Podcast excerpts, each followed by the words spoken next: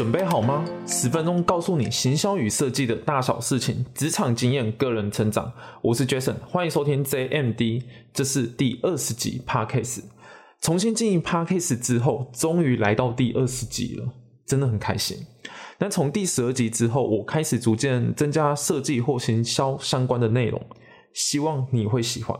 而接下来，我会花更多时间去推广 Podcast 这个频道以及部落格的知识文章撰写。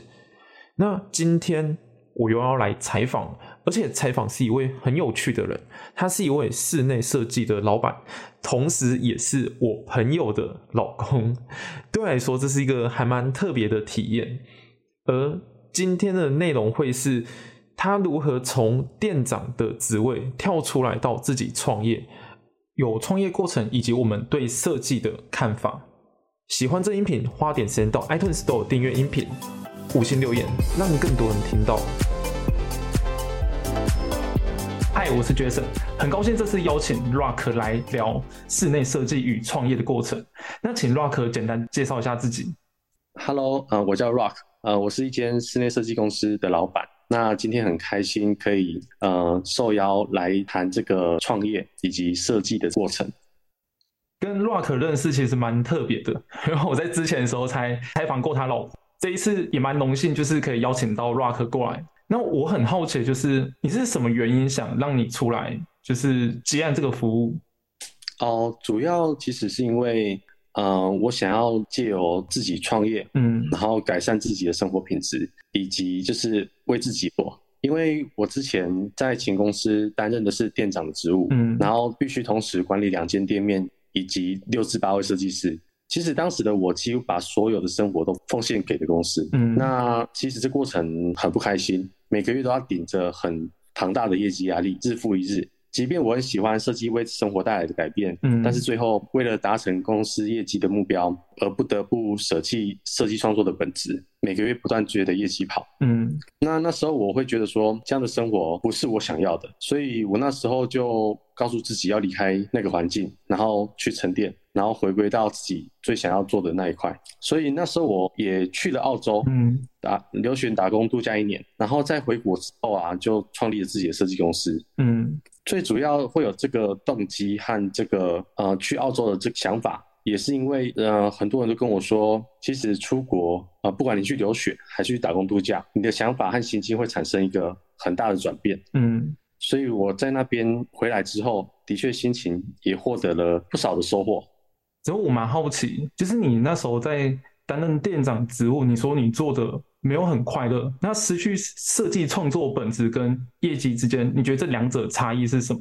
哦，最主要是因为每个月公司都会给一个业绩目标，然后其实有做过行销或业务的人也都知道，往往这个目标不容易达成。嗯，我们为了要做到业绩，我们就必须做所谓的快速设计，也就是说，当一个客人来的时候。我们听完他的需求，我们会会很快的进行快速的一个设计，然后主要是为了签约导向，所以才会去做这个动作。嗯，那可是我觉得设计的本质啊，是必须好好的跟客人慢慢的沟通，了解他的生活习惯以及的想法，再因应他的个性去做出适合他的设计。嗯，但在一般的公司体制里面，为了业绩，你必须用一些方式，譬如说，呃，既有的模式。固定的设计方法，然后快速的让客人有办法跟我们签约。嗯，那我觉得这有点像是在卖东西，你急着把东西卖出去，可是你却没有管着客户的需求或是他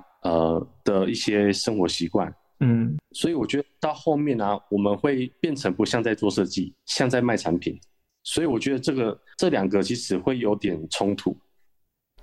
哦，我懂意思。设计从服务变成产品，这让我想到之前待行销公司的时候，我负责设计，而老板本身是业务嘛，他拼命的把案子接进来，然后我们就是负责帮他去消化他接进来的案子。哦，然后那时候我们真的就是每个礼拜，然后有十二十张图要去做，然后每一张图他都要求说，哎，你一定要做的很好，做的很好。然后我们每张图也都很认真去做。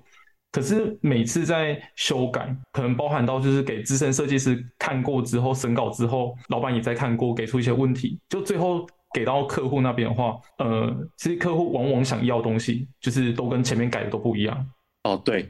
正常发生。对，只是有时候比较不爽是，可能说老板希望要改地方，是客户他不想要，他客户可能本来想要原最初的版本，可是老板他后面调整过之后，反而客户不喜欢。哦，是，其实这就要回归到这设计的本质，就是客户想要的东西是什么。对，但是老板他只会站在，因为他工作比我们久，所以他认为他更有经验来跟我们说这些事情。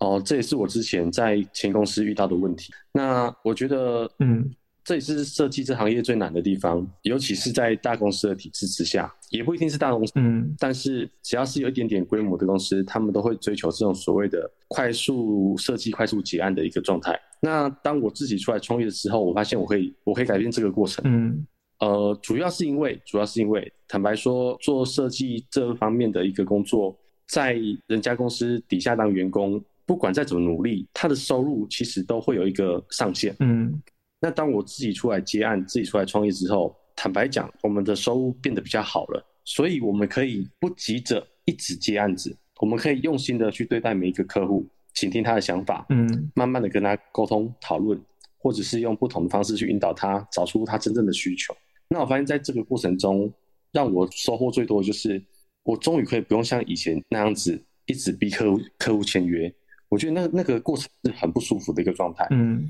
因为明明还在讨论，明明还在了解客户，可是公司就会逼着你说，为什么还没签？什么时候要签？要签多少？对，嗯这个我想是每个设计人遇到最最难过的问题。因为你也知道，其实因为你有做过设计，我相信你也知道，说如果你要很快速的设计，呃，不是说不行，但是它可能不会是客户最喜欢的。对，而且快速设计，然后快速接案，然后不停的去消化这些案量的同时。我们也是会有点子，就是说灵感没有的时候，嗯，那你要去印出这些东西出来的时候，变成是，呃，我坦白说有点有点四不像了，这是真的。而且灵感枯乏的时候，设计出来的东西，我完全就是觉得那个东西很不能拿上台面，真的，这是真的真的会这样子。对啊，所以其实。这也是其中一个我想自己出来创业的原因。嗯，毕竟在公司里面，他们追求的是赚钱，因为他们可能呃请了很多员工，然后呃付了很多租金，呃成本压力非常大。嗯，不得不这么做。我也不是不能，对，但是也是因为这样的一个商业模式，让我觉得做设计做的并不开心。那反倒是我现在出来创业之后呢，呃，当然收入有变好一些。然后在设计上，我所可以跟客户去共同讨论的时间变得很多，嗯，然后也没有人会有去做业绩，就是这个动机可以让我提供更好的服务给客人，嗯嗯，对，因为你想想看呢，如果说才见一两次面，跟客人谈一两次图就要客人签约，有时候客户也会觉得说，啊，我们的基本信任感都还没建立，你就要我签约，而且设计我也还没有说很喜欢，还在沟通阶段。有时候那种感觉，其实我坦白讲，如果我是客户的话，我是觉得不太舒服。会，对，所以我觉得做设计的人，终究还是需要自己出来，呃，为自己去结案和调整这个所有的工作模式，才会做的比较开心。嗯，其实我我觉得大多数不敢出来的，就是因为他们不知道怎么去接到第一个案子。就像你刚刚有说过，你在离开公司的时候，你有去澳洲那旅游打工一年。然后你回来的时候，你才去创你现在的公司。那这一开始的时候，你会有什么就是不安全感，还是说你在跟客户制定就是接案的流程啊，这些沟通方法，呃，有什么故事可以分享吗？嗯，其实我那时候去澳洲的时候，其实我去那去那边是调整心情和沉淀自己。那中间没有想太多。其实我在去之前，我就知道说我可能会损失掉一批就是。呃，之前的客户，但是我同时也觉得说，如果我没有去澳洲的话，可能回来也不见得会创业。回来之后呢，当然第一个客人是最重要的。嗯，那时候我也会担心没有客人怎么办。但是就我之前在秦公司的经验，呃，其实，在秦公司的时候，我担任的是比较属于资深的前辈，因为从公司草创初期的第一间店，我就已经入职。对，然后我中间经历了。公司一开始的制度建立、品牌推广、行销企划、分店拓展、人员培训以及企业文化的养成，这一整个过程，我是从头到尾都完整的去经历过，并且去参与。嗯，所以嗯，我大概了解可以用哪些行销方式去做所谓的让客户看见我。嗯，呃，那一开始我做的方式是，我先去用不同的方式去寻找客源，譬如说最传统的发 DM，然后自己学架设网站，然后还有 FB 创立粉丝页。或写匹克帮，或者上论坛或社团去毛遂自荐哦。也就是说，我们我我们想所想得到的，我们都去尝试过。这些方法是之前的公司就这样做，还是你自己后面去上网学的呢？嗯，这些方法其实应该是说，呃，我整个去了解目前市场他们常在用的行销方式方式所去做的。因为在我之前公司的时候，他们做的广告或行销都是一些比较偏电视广告或是网站的经营。嗯嗯，电视广告很贵，很贵。对，因为其实电视广告后来都没有在做了，因为太太伤成本了。对啊，对啊。嗯，所以到后来啊，就变成是说，呃，像最常见的 FB 的粉丝页，嗯，是我觉得还蛮重要的一个呃社群软体，可以去推广你的作品。让别人看见，还有去呃各种社团跟室内设计相关的，你可以去好好的把你的作品抛上去，或者是说跟大家说你是谁，你开了什么公司，那你负责的接案的一个范围是什么？嗯，让其他人有机会可以去看到你。可是我其实我那时候的第一个客人呢，他是从那个 Mobile 零一社社团上，就是有看到有人在推荐我。对那个人我也不知道是谁，但是他他是说他是我的旧客户，嗯嗯嗯，然后他推荐我给那个就是有在询问要找设计师的屋主认识，嗯，然后那个屋主他也是借由那个机会就跟我认识之后，我们才进而洽谈，然后设计，然后到签约规划这样子，其实是蛮奇妙的一个体验。听起来是你之前服务过的客户都对你有不错的印象，然后你也很认真的去服务他们，所以当他们周遭有这些需求时候，就会联想到你。嗯，是，而且他们对你其实不太会去，不太会去。我们讲的是说变心，因为他可能之前很享受你帮他服务的过程。嗯，那我觉得最难得是说，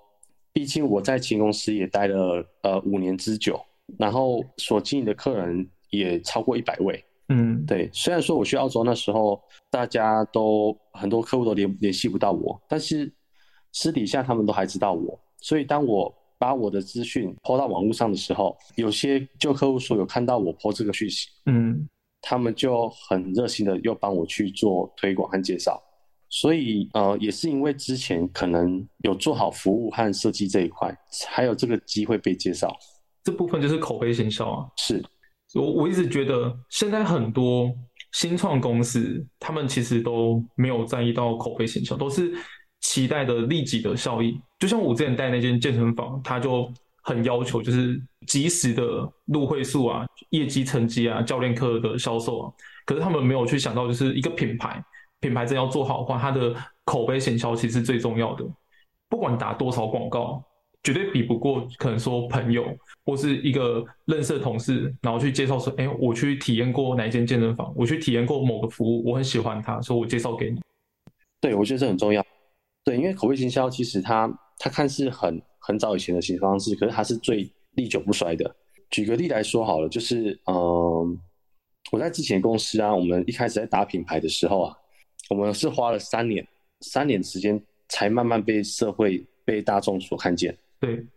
然后在那前年，其实每个月业绩又非常的惨。可是渐渐的、渐渐的，就是我们边推广这个品牌的同时，然后也建立了我们的制度，然后做好我们该做的服务。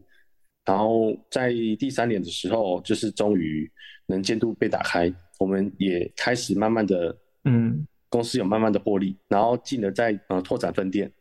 让这个就是品牌能够在更多地方被看见。嗯嗯，对，所以其实呃，一个公司像你刚刚说的健身房，他们都想要立即就有这个效益，其实我觉得是有困难的，因为一个品牌或是一间公司，呃，从无到有要被很多人所知道、所看见，并且喜欢它，它其实从上到下，从老板本身到执行长的一个角色，还有每个员工都要非常的团结一致。对，然后去每天去演你如何让这个整个服务过程，或是让客户感受更好。嗯，这样才有办法去让客户有印象深刻。譬如说，有些有些公司主打是说我们是专业的形象，他们就会去诉说他们是如何一步一步让呃，譬如说健身房的会员们，呃，达到他们所想要的身材，或是他们所想要的一个肌肉线条。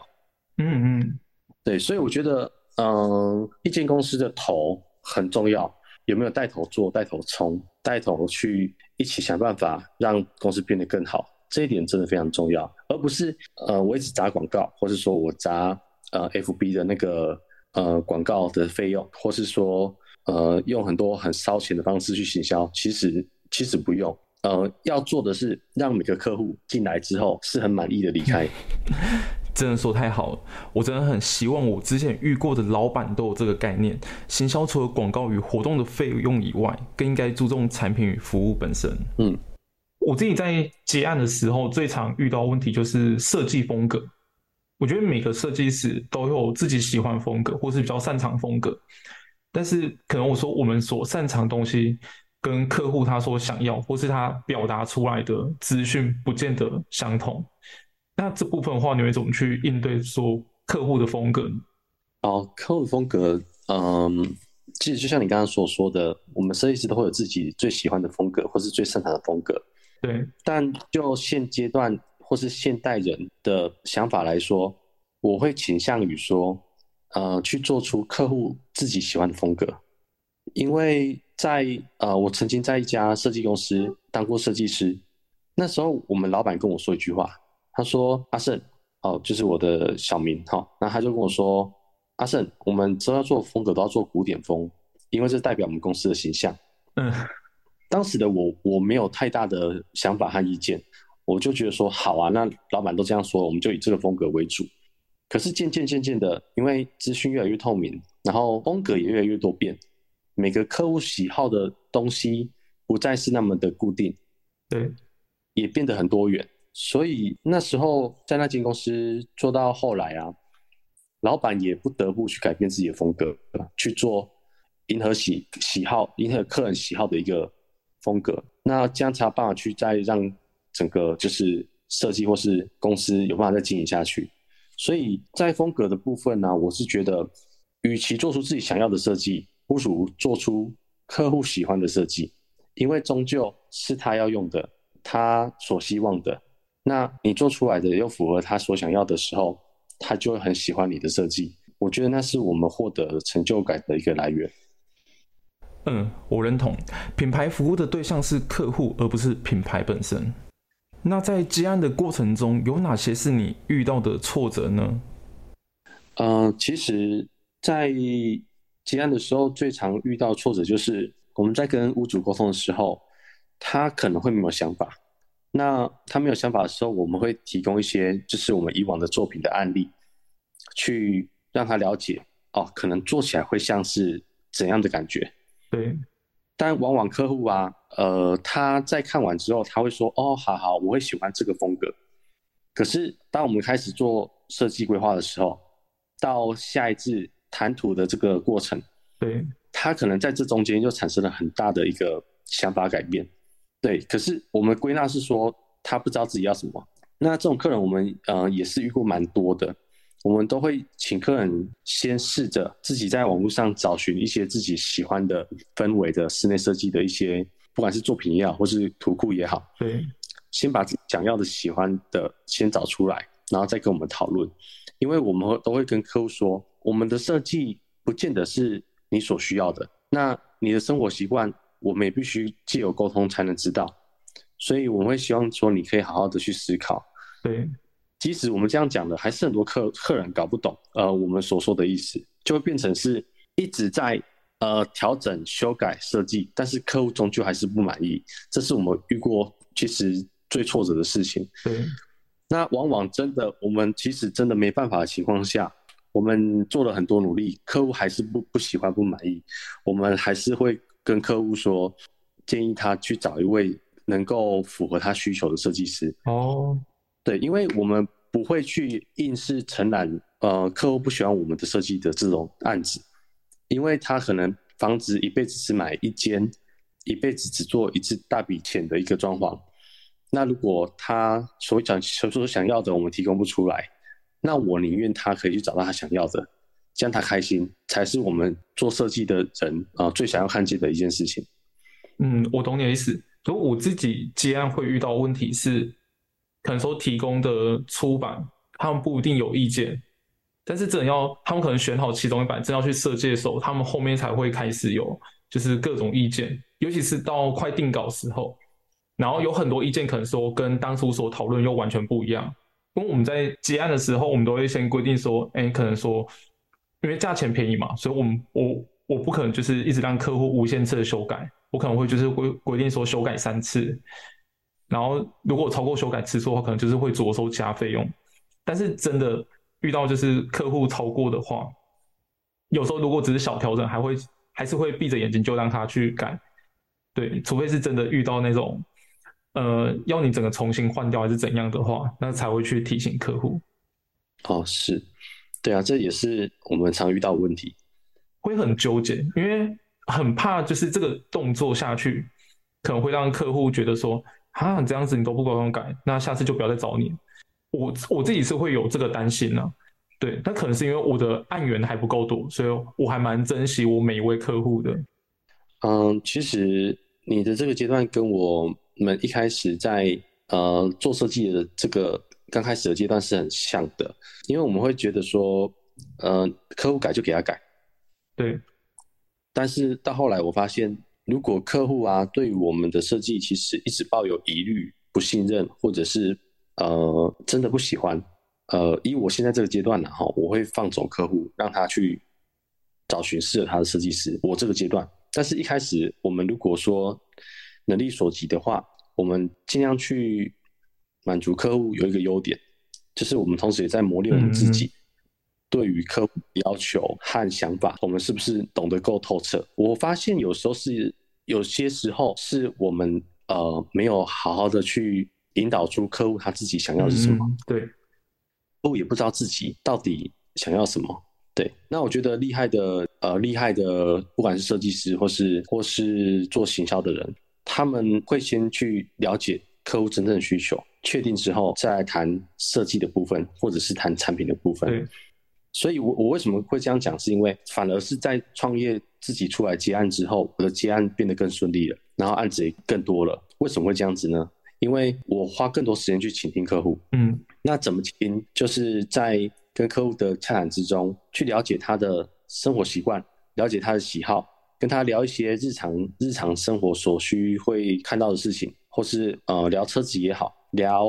家具也好，色彩也好，装饰品也好，就是各种都聊。然后进而去收集客人所喜好的资讯，对，那把它统整下来之后呢，我们就可以知道说抓哪些元素是客人一定会喜欢，而且会就是直接是直接是他正中他的，就是嗯，那怎么讲呢？让他满意的，就是让他喜欢的作品。对对对对，就是我觉得是是一个了解，我觉得是做做设计其实不难，难的是了解。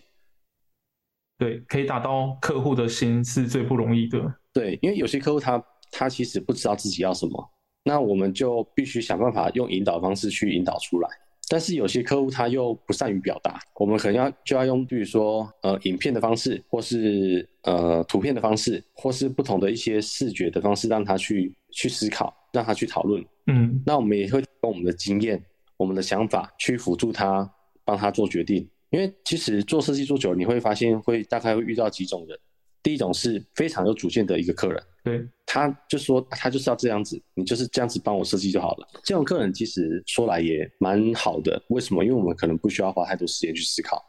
最轻松。这种客人最轻松。对，然后第二种是他是比较属于犹豫不决的，他自己有自己的想法，但是他又希望设计师给他不同方向的建议。啊，我知道。对，但是说通常遇到这种客人呢，如果他自己的想法他不够坚定的话，引导他到我想要的那个方向。哦，哎，对，这也是一个方法，哎，对，这不是说要改变他什么的，只是说他其实搞不好就在等一个更好的方式、更好的建议、更好的设计给他，让他理解，让他喜欢，他就接受了。对，那第三种就是我们最怕遇到的，你怎么了解他，怎么引导他？他都不知道自己要什么，然后我们怎么做怎么修改，他还是不满意。通常遇到这种客人，我们呃说实在话了哈，我们会让他去寻找更适合他的设计师，可能刚好就是我们刚好磁场不对。对，这我知道。对，与其一直消磨彼此的时间，不如请他再去找更更适合他的设计师。我最常遇到是，呃，之前有接到一个案子，然后在见面的时候他都很好说话，然后设计过程的时候也没有任何意见。嗯，都是已经等设计完，然后其他人都觉得可以结案的时候，他才跳出来，就是开始讲述他的意见。哦，对，不然就是他可能会在事前的时候一直说：“哦，我我知道你是专业的，所以我相信专业，你一定可以想的比我好。”嗯，等真的就是你可能把事情做完，像他那时候就是有发几个影片，希望把它串接起来，然后可能放一些特效啊，上字幕啊。对啊，但影片拿到的时候，我不可能就是可以立马生出来，它一定是需要一些前置作业，然后包含剪辑的时间，嗯，再加上那个时候我还有正职的工作，对。我我就是已经尽量了，我三天之内把这个影片完成了，完成给他的时候，我才发现他前天就直接把原始的影片上传到社群，上传到他们的粉砖抛出去了，啊，这很这很要不得哎，那我我就。我那时候就很纳闷，说他他要我剪这个影片干嘛？对啊，要不是觉得说他还是照样有，就是我还是有照样收到案子的钱，嗯，不然我会蛮想去，就是可能 complain 之类的。哦，这这的确我们早期也遇过，因为这种客人他可能希望说他花的钱物超所值吧，就譬如说他可能已经能够接受你之前的一开始的版本的，嗯，但后来他觉得说他还希望能不能看到。更不一样的东西，可是又不想多花那个钱，就会不经意的跟你说，嗯嗯，不太满意，希望你能再想一个版本之类的。对，客户也是有遇过，我们也是有遇过，但是呃，我们其实到最后啊，我们都会了解客户的方向，直接去帮他做一些比较不可改变的决定，然后慢慢的去引导他到符合适合他的设计。我发现这样子的话，其实那个过程。虽然说沟通的时间会也是拉蛮长的，说实在的，但是在设计这一块，你会很你的心会很确定，他就是喜欢这个，你就不会再彷徨说，哎，这个不不晓得他会不会喜欢。对对，所以我觉得这应该是需要经验去累积，怎么去引导客户，或是说呃到后后后期的阶段去筛选客户，因为有些客户他其实他的认知和他的价值观，或者说他的他的对于设计这一块的理解。可能不太一样。那我觉得设计这东西，其实就是要找到彼此对的人，呃，包含设计师也是哦，也是要找到能够接受我们想法的屋主。听起来设计就跟谈恋爱一样，要找到有缘人，有有那个缘分的。哦，真的，我们谈设计真的是谈恋爱没有错。你要看待客人像初恋一样，都是用心去设计的。是，然后去了解他，看他喜欢什么，然后针对他的喜欢的东西去满足他。其实真的是跟谈恋爱一样，因为你要了解一个人，你要你要知道他讨厌什么，掌握他所有的喜好和不喜欢的事情。没错，真的，这个举例好好贴切。然后我们刚刚都在分享，就是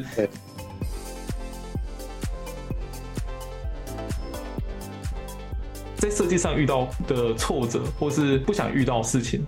那我还是相信说，在设计中还是会有一些有趣的事情。这部分因为你的经历比较多，那你可以分享一下，就是你遇到有趣的事情是什么吗？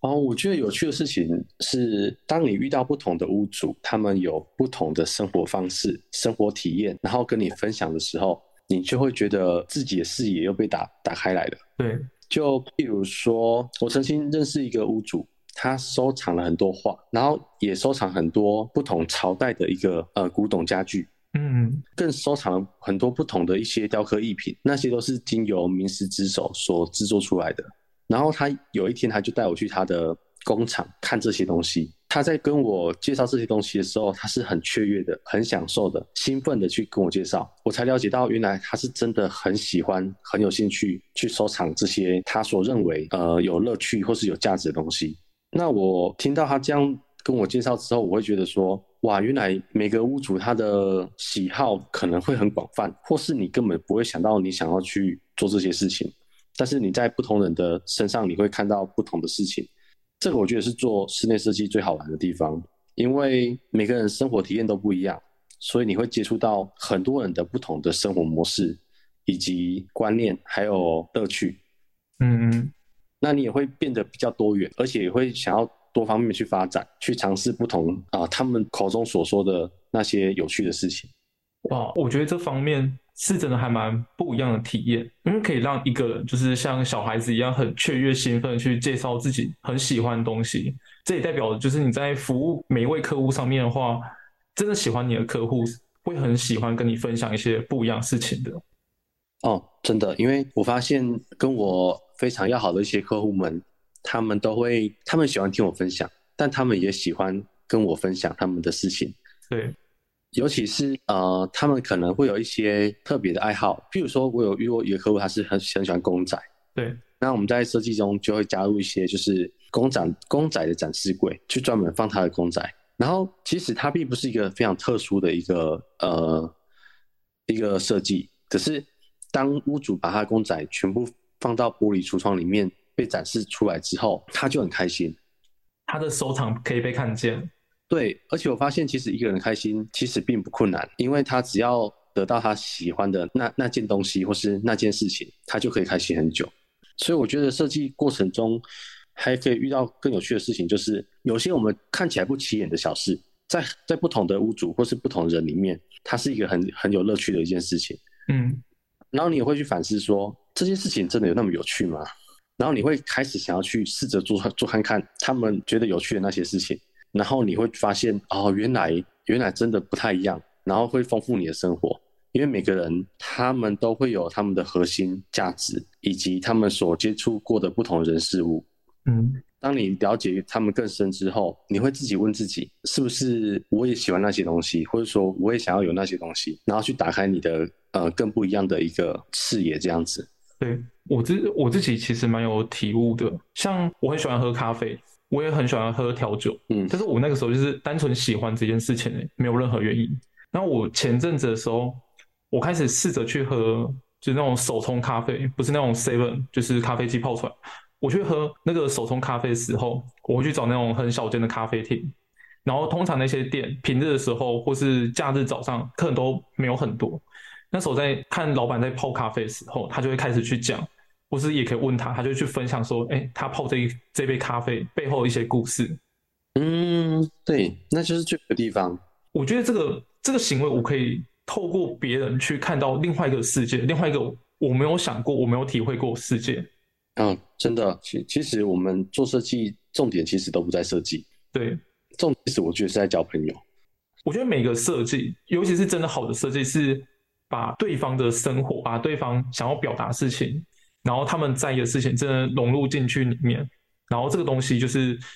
对他来说很有特别意义的一个作品。这个你说的这句话让我想到，我在以前就是前公司的时候啊，有遇到一对那个老夫妇，是那他们很想要做那种日式或是合适的那种就是空间。那当时我们也是找了很多不同的建材去帮他做搭配，还用了一些喷砂玻璃去喷。喷出他所喜欢的一些牡丹的一些图示。那整个室内装修的案子完成之后，他跟我说一句话，嗯，他说：“哇，设计师，你你把我脑袋所想的全部呈现出来了，我们真的很感激你。”那时候我会我会觉得说，听到那是开心，可是另外一个另外一个层面会觉得自己说，原来自己有办法去真正了解客户最内心里面的想法到这种程度。你会觉得自己好像更有能力一些，对，更有办法去完成别人所想要的事情，你会觉得很很有成就感。我觉得这就是在人生中找到自己的价值的时候，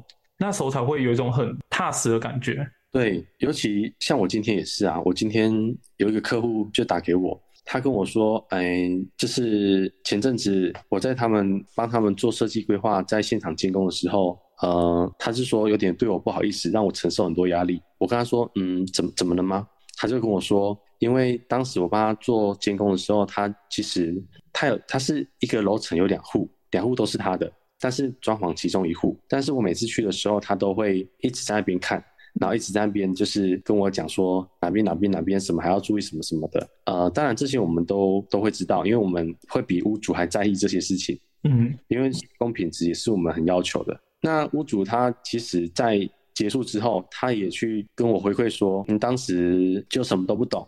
所以一直问了很多可能会让你觉得很很不舒服的话，那请你不要介意。我说，呃，我们不会去想太多，因为我们过程中我们自己就会给自己很大的压力。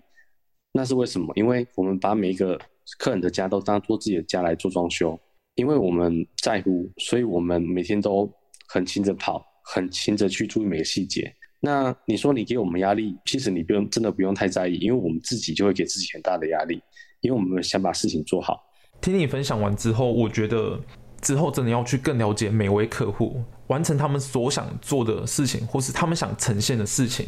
这也是我之后的课题。好，刚刚听你分享这么多，就是跟结案有关的事情。那我想知道，因为现在我也是从事行销的工作，我之后也想做行销的工作室，所以我想。我很好奇，身为老板，你会怎么看待行销？嗯，我觉得对我来说，行销行销的部分就是行销自己。对，嗯，其实行销自己不是说要把自己讲得多好多厉害，而是你把自己学的一切分享出去啊，并且帮助到他人。嗯，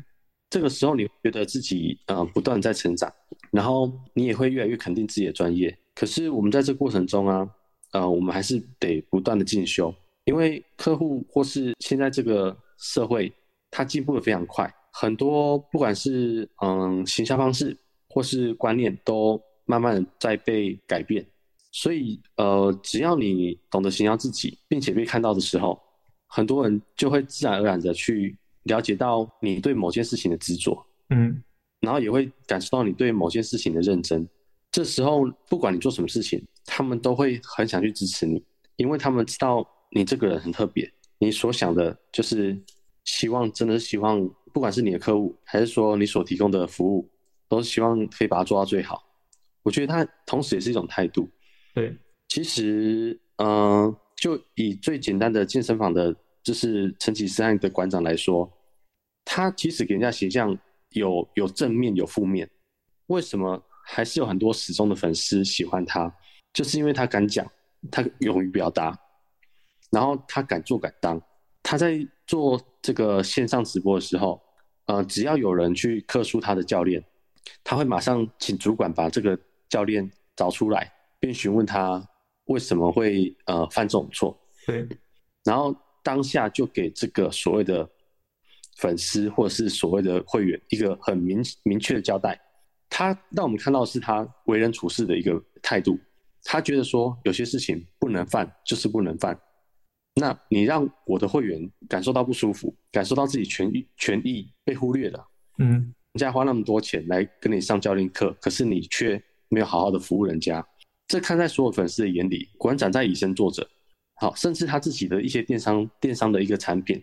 之前他有卖一些，譬如说有袜子，或是有一些周边商品，那有瑕疵，他二话不说，全部收回。然后客人要是不想就是退回的，他钱也会退给他们。对，然后我们会觉得说，哇，嗯，像赔钱他都他都敢这样做，他都不会想说用别的方式来减少损失，他就是一概清单。那我们其实男生，我觉得啊，男生或是不管男生也好，女生也好，遇到这么有 gas 的人，你会觉得说，哇，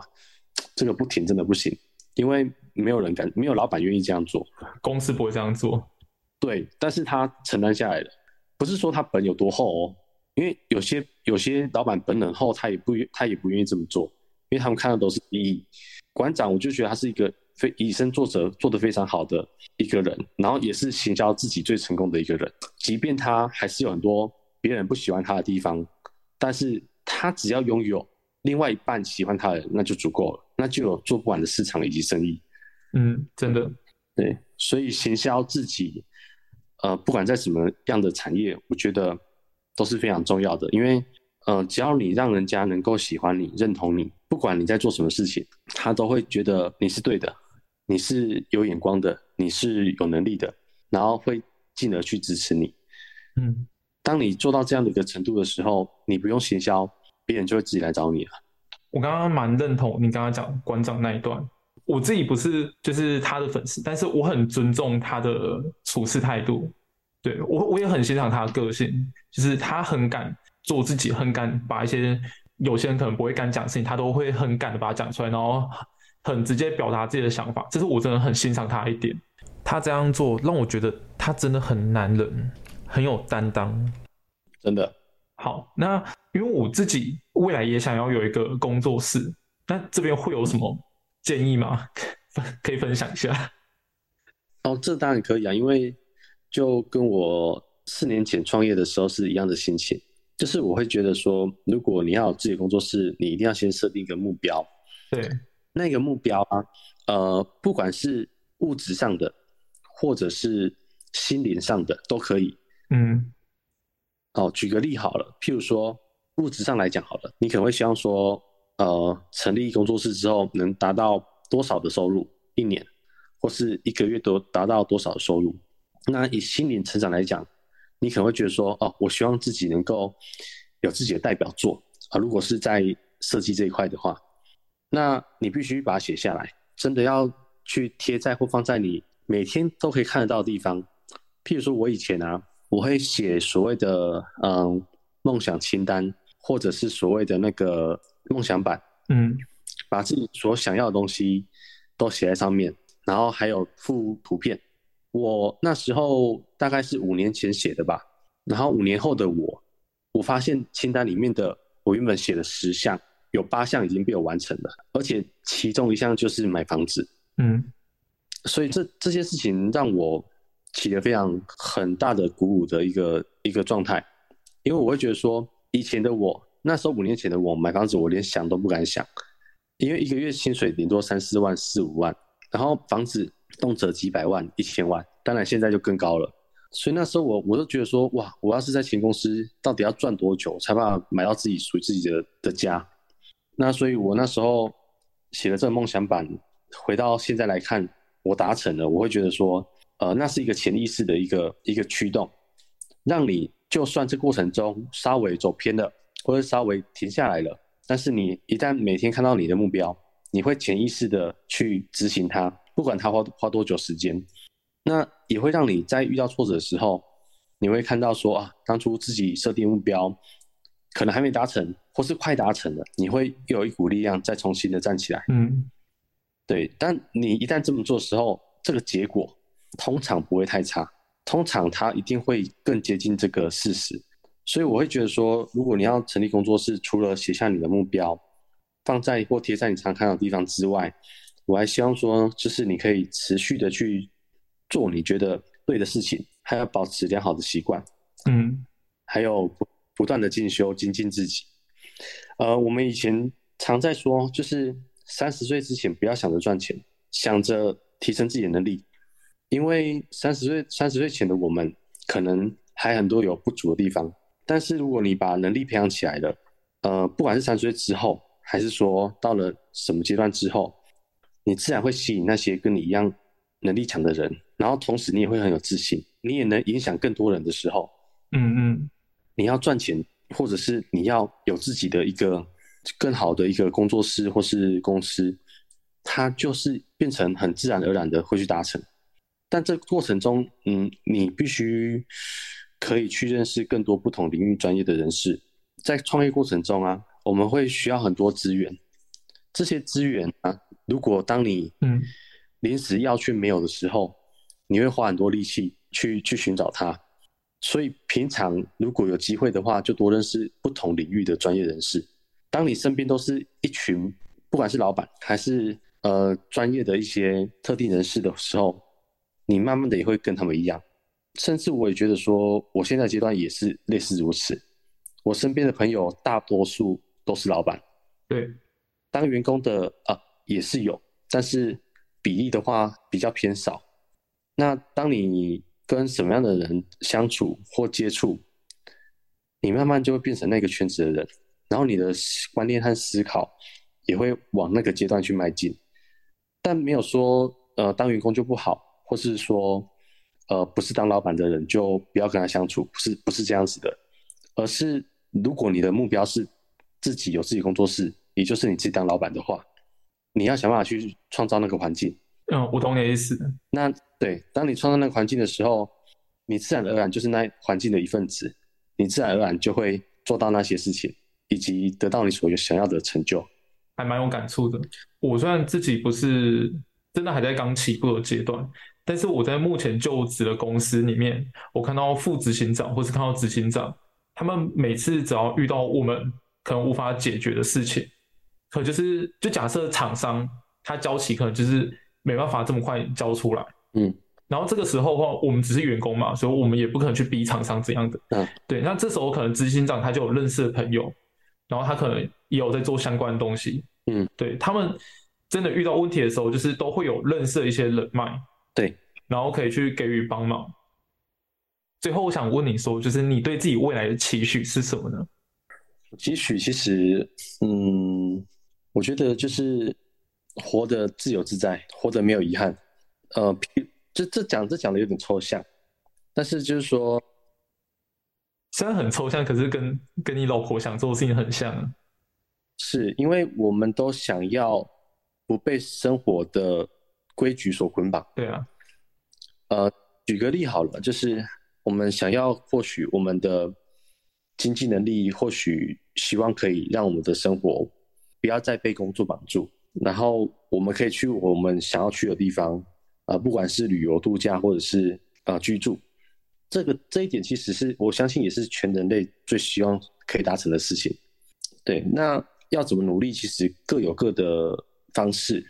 和方法，那我的期许当然是希望说，我未来可以走到这一块，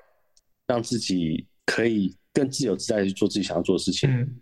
不要永远只是呃工作赚钱，因为我觉得人类有时候为了钱真的太辛苦了。就像我的，就像我的公司，我的公司的理念是轻松的活着，对，但这句话看似轻松，实际上却很沉重，很难做到。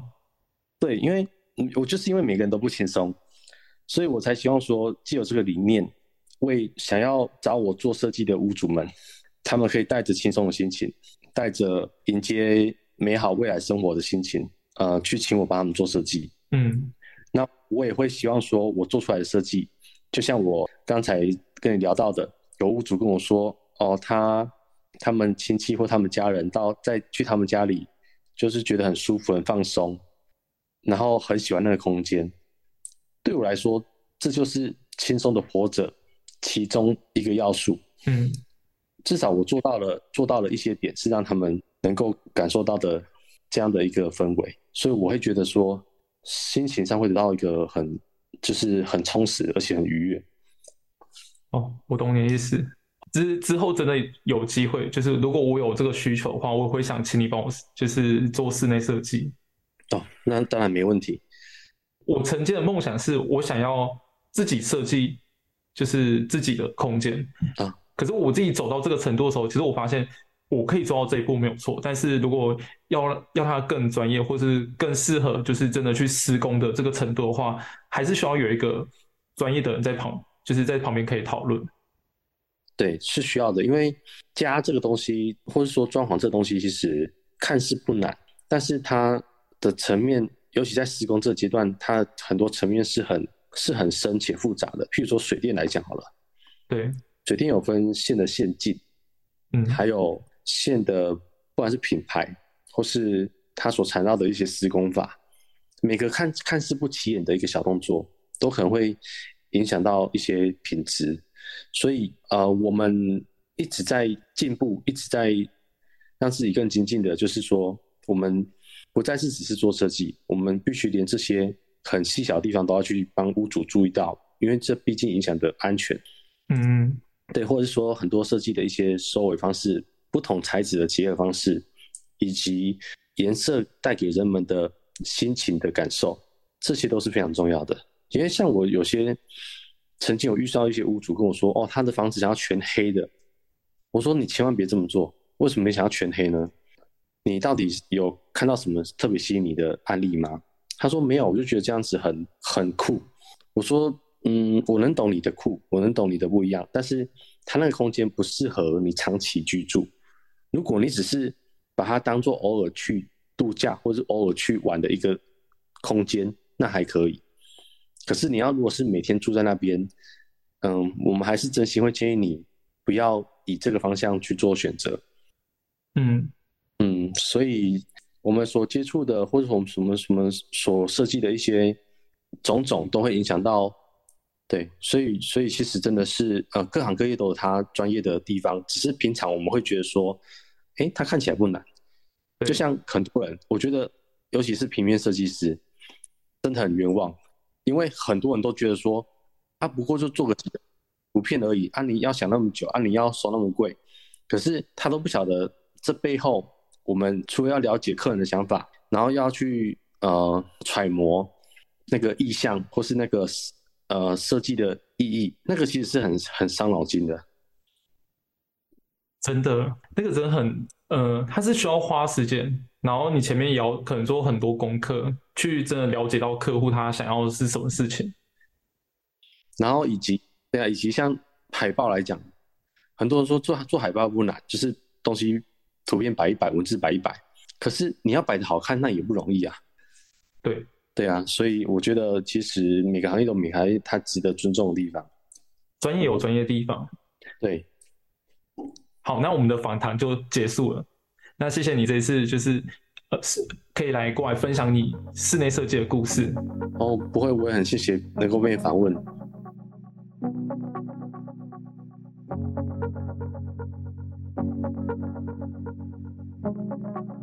回顾音频的重点，第一点，你认为什么是设计的本质呢？在设计公司中，你可能会面临很大的压力，而这压力可能来自于业绩，或是主管，或是客户，他们会逼迫你赶快去成交新的单子，逼迫你赶快去设计，然后完成下一个案子，而这样子会让设计变得很不像是设计，也不是一个服务，而是一个商品。那我很认同 Rock 的想法，但是我也知道这就是。公司有规模之后，它会形成的模式。而对于刚出社会新鲜人来说，先到公司里面去历练，大过于一个人去创业。那 Rock 他可以自己创业的话，也是因为他担任店长很久，他负责的案子超过百件，而这五年所累积的人脉啊、经验呢，都是他能创业成功的底气。而第二点，设计不是为了品牌，而是为了客户的需求。我觉得这个概念其实可以套用在任何一个行业上。当你能解决客户的需求，他们自然就愿意掏钱来请你解决问题。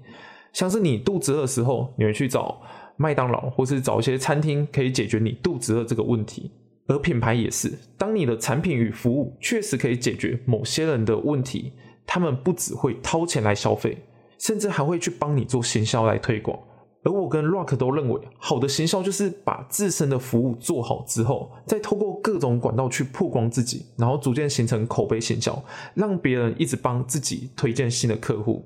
那对于小公司来说，或是对于还不是很大的工作室来说的话，基本上你就不用担心你的案量。而这也是我接下来要逐渐去前往的目标。非常感谢你花时间收听这音频，希望你听完之后有所收获。如果有任何想听的主题，欢迎留言给我。喜欢今天内容，可以五星留言，或是把音频分享给有需要的人，是对我最大的支持。社群链接我放在字界中。我是 Jason，谢谢收听 ZMD，期待我们下次再见。